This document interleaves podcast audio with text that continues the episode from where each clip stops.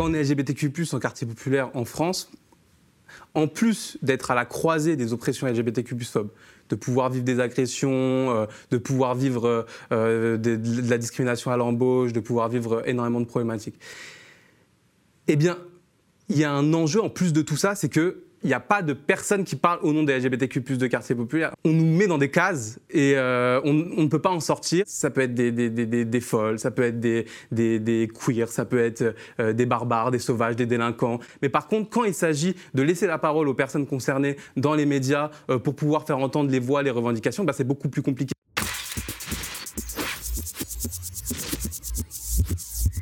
Me présente, je suis Yanis Kames, euh, je fais partie des porte-parole de la Pride des banlieues, j'ai participé à la création euh, du mouvement. La création de la Pride des banlieues, elle part déjà d'une organisation qui s'appelait Saint-Nivi au qui avait pour objectif de faire entendre nos revendications, nos paroles en tant qu'habitants, habitantes de quartiers populaires, répondre à nos besoins.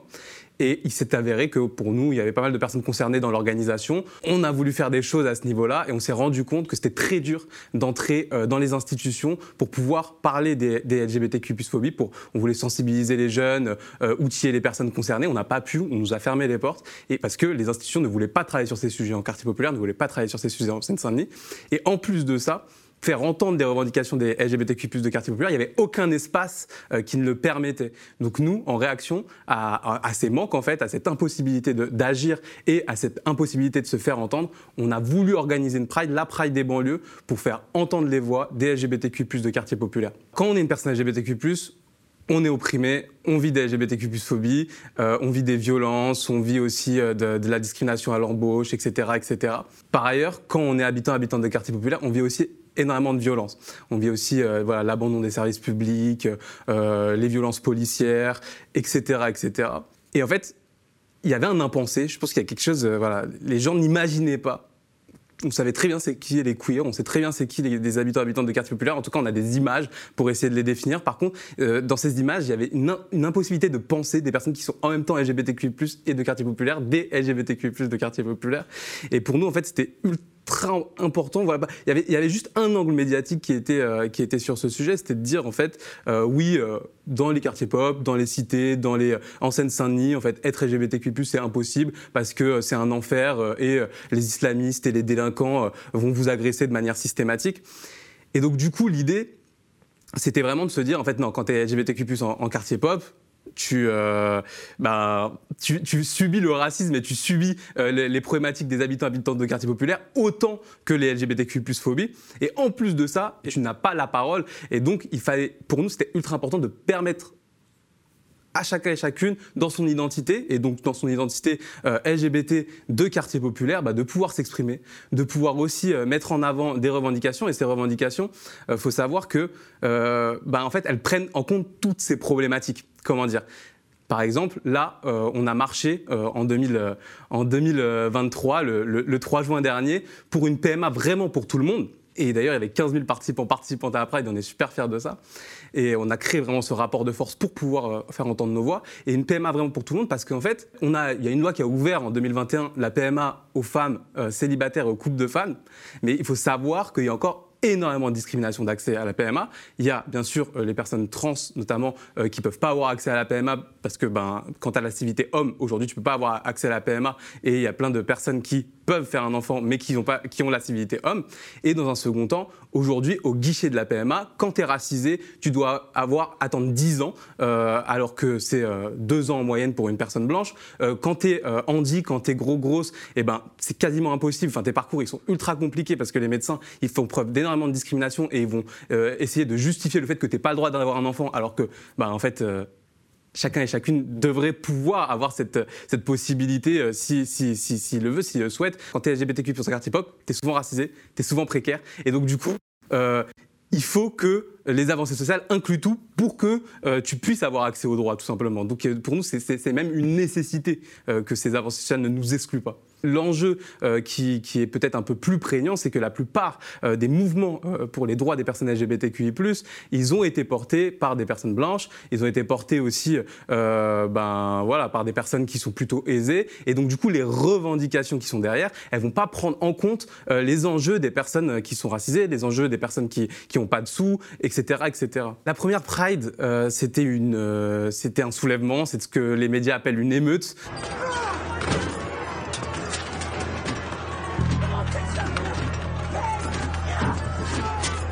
Cet épisode est inédit.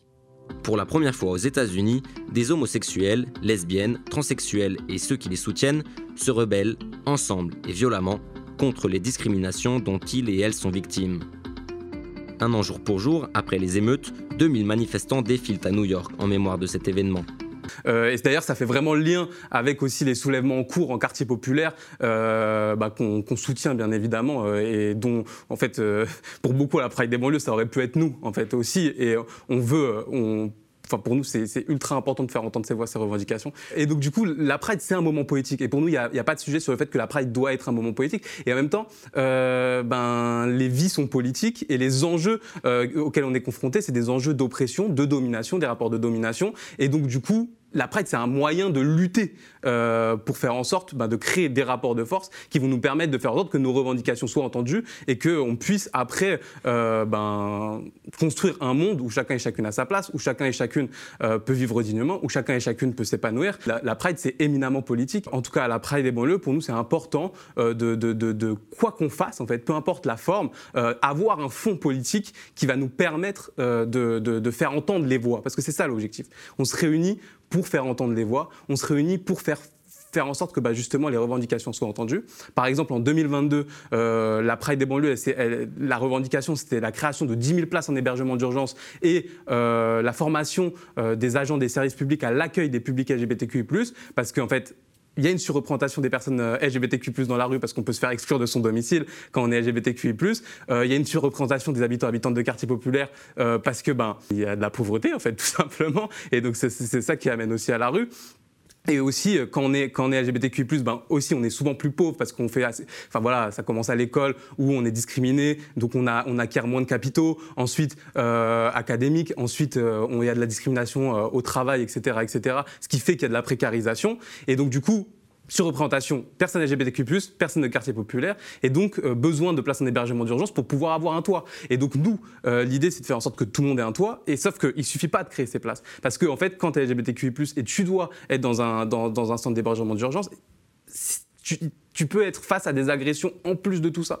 Donc, euh, il, est important aussi pour que ces espaces, eh ben, tout le monde puisse y accéder, c'est de former les agents euh, pour qu'ils créent justement ces espaces, euh, des espaces sécurisants pour chacun et chacune. L'identité LGBTQI+, c'est une cause d'exil. Parmi les migrants migrantes en France, il y a une surreprésentation des personnes LGBTQI+, et ça amène encore une fois tout, tout, un panel de violences qui peuvent être vécues en parallèle. Donc, pour nous, euh, de toute façon, l'accueil, il doit être inconditionnel. Le traitement des migrants et migrantes en France, il est inacceptable, il est violent, il est, euh, ça passe par des centres euh, de rétention qu'on peut, qu'on peut comparer à des centres qui, qui sont quasiment des, centres, des camps de concentration. Enfin, c'est de l'encampement, en tout cas, on met les gens dans des camps, il faut, il faut le savoir. Par exemple, on peut accepter ou refuser l'exil d'une personne sur le fait que l'agent au guichet va dire euh, ok moi je te trouve assez queer ou je te trouve pas assez queer. Mais en calquant justement sur des modèles de queerité qui sont des modèles blancs et qui ne s'appliquent pas forcément euh, aux, aux, personnes racisées. Et donc il y a aussi un vrai enjeu à accepter les identités de chacun et chacune aussi comme cause d'exil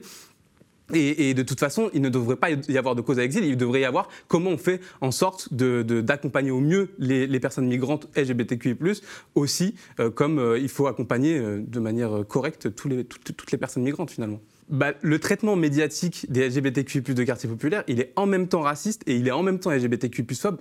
Pourquoi? Parce que l'idée, c'est de dire, quand on est LGBTQI+, en quartier populaire, on va vivre des agressions de manière euh, ultra forte et donc on ne peut pas exister. Donc c'est déjà pas forcément vrai.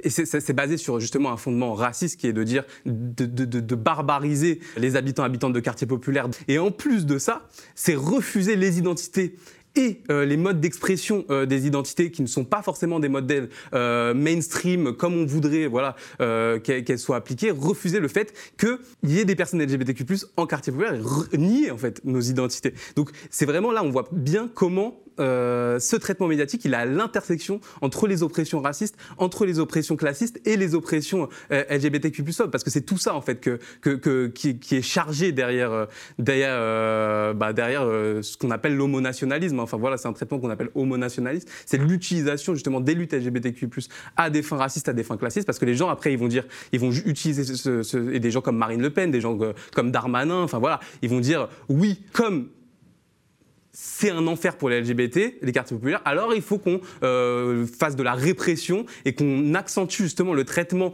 euh, répressif et criminalisant euh, des, personnes, des habitants habitantes de quartiers populaires, dont encore une fois, on fait partie, quand on est LGBTQ+, en quartier populaire en France, en plus d'être à la croisée des oppressions LGBTQ+, de pouvoir vivre des agressions, euh, de pouvoir vivre euh, de, la discrimination à l'embauche, de pouvoir vivre énormément de problématiques.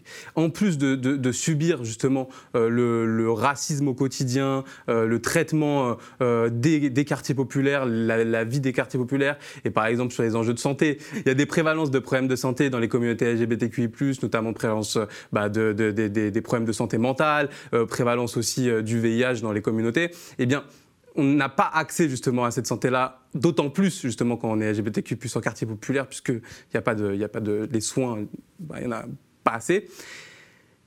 Eh bien, il y a un enjeu en plus de tout ça, c'est que on est toujours objet de discussion dans les médias, mais en fait, on n'arrive pas à, enfin c'est pas qu'on n'arrive pas, mais c'est qu'en tout cas, il n'y a pas de personne qui parle au nom des LGBTQ de quartier populaire. En fait, euh, on est euh, un sujet de discussion. Ça peut être des, des, des, des folles, ça peut être des, queers, ça peut être euh, des barbares, des sauvages, des délinquants. Enfin, quand on est LGBTQ+, quand on est euh, habitant, habitant de quartier populaire, on est, on est on nous met dans des cases et euh, on, ne peut pas en sortir. On parle de nous à travers euh, cette grille d'analyse par case. Mais par contre, quand il s'agit de laisser la parole aux personnes concernées dans les médias euh, pour pouvoir faire entendre les voix, les revendications, bah, c'est beaucoup plus compliqué. C'est ça la nécessité aussi de la lutte, c'est réussir à lutter, créer rapport de force pour pas laisser le choix justement aux médias, pas laisser le choix aux politiques. Donc c'est ultra important de pouvoir de toute façon mener ce combat et de continuer à le mener pour faire en sorte que toutes les voix soient entendues.